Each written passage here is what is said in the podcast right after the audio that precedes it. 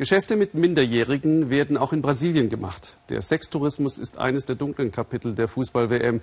Über eine halbe Million Kinder und Jugendliche werden in Brasilien auf den Strich geschickt, schätzen Hilfsorganisationen. Das gilt laut Gesetz als scheußliches Verbrechen, jedenfalls auf dem Papier.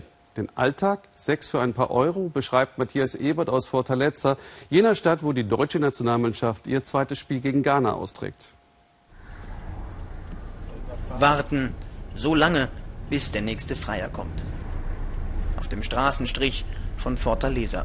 Hier ging auch die 13-jährige Leila anschaffen.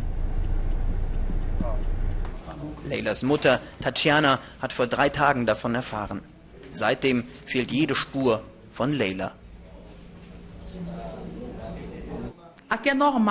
Prostitution ist hier normal.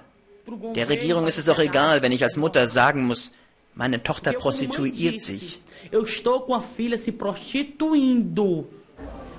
Tatjana will wissen, wo ihre Leila steckt. Ob sie in Sicherheit ist. Gemeinsam mit ihrer jüngsten Tochter stellt sie uns Alini vor. Auch Alini hat den Kontakt zu Leila verloren.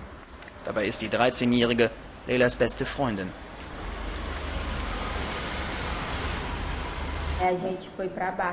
Beim ersten Mal sind Leila und ich an die Strandpromenade gegangen und die Männer gaben uns drei Euro für den Sex. Ich habe bis heute Angst und weine jedes Mal. Leila auch. Oft kaufen uns die Freier Kokain, damit wir die ganze Nacht durchhalten.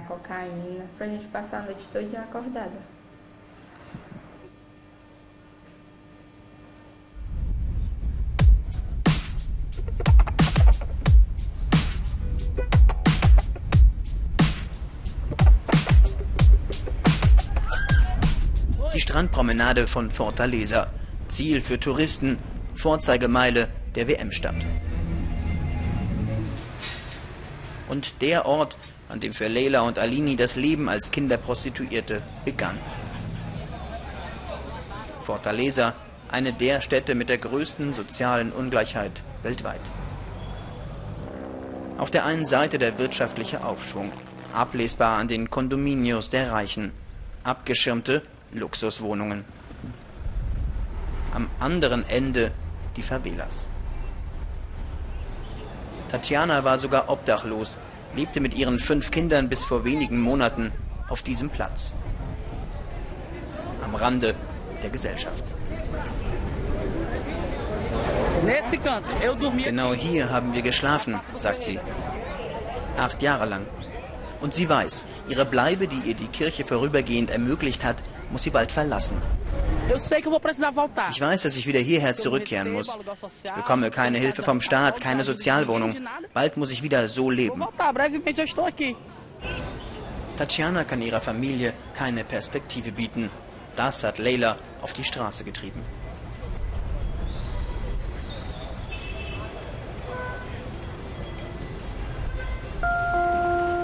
Mädchen wie sie aus den Favelas gehen auf den Strich, weil sie das schnelle Geld suchen. Oder einfach nur, weil sie hungern. Pro Nacht machen sie rund 70 Euro. Dafür lassen sie sich vieles gefallen.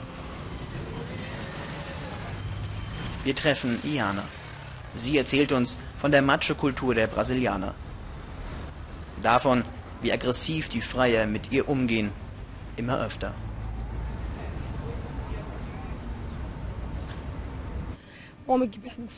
Es gibt viele Männer, die schlimme Dinge machen. Ich wurde schon aus einem Auto geworfen und hatte einen Revolver am Kopf. Einmal, da hat mir ein Freier ein Messer an den Hals gedrückt. Wir alle hier haben so oft den Tod vor Augen. Iana ist 20. Auch sie hat als Minderjährige angefangen. Zu Hause wartet ihre fünfjährige Tochter.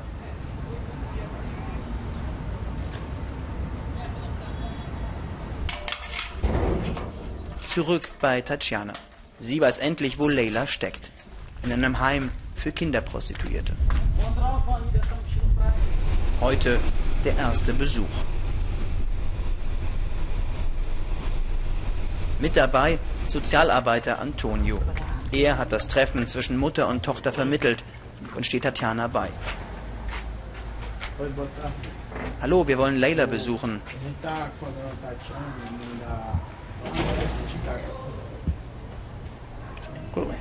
So hart, flüstert Tatjana. Wir brauchen mehr Heime wie dieses.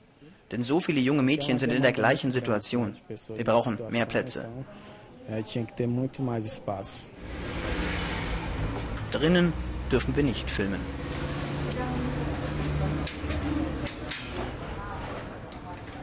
Ins Heim will auch Alini. Doch für sie gibt es noch keinen Platz. Ich möchte Sängerin werden, zur Schule gehen und Essen nach Hause bringen, ohne dafür anschaffen gehen zu müssen.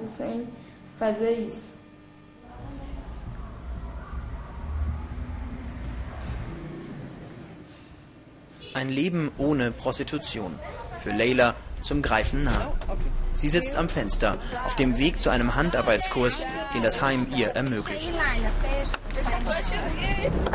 Tatjana ist erleichtert. Leila kann hier bleiben. Ich hatte meine Tochter an die Prostitution verloren.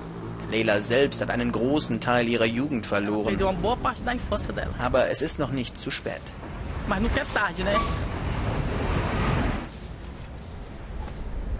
Tatjana weiß, Leila hat eine bessere Zukunft ohne ihre Familie, die wohl bald wieder auf der Straße leben muss. Und die Väter der Mädchen scheint es nirgendwo zu geben.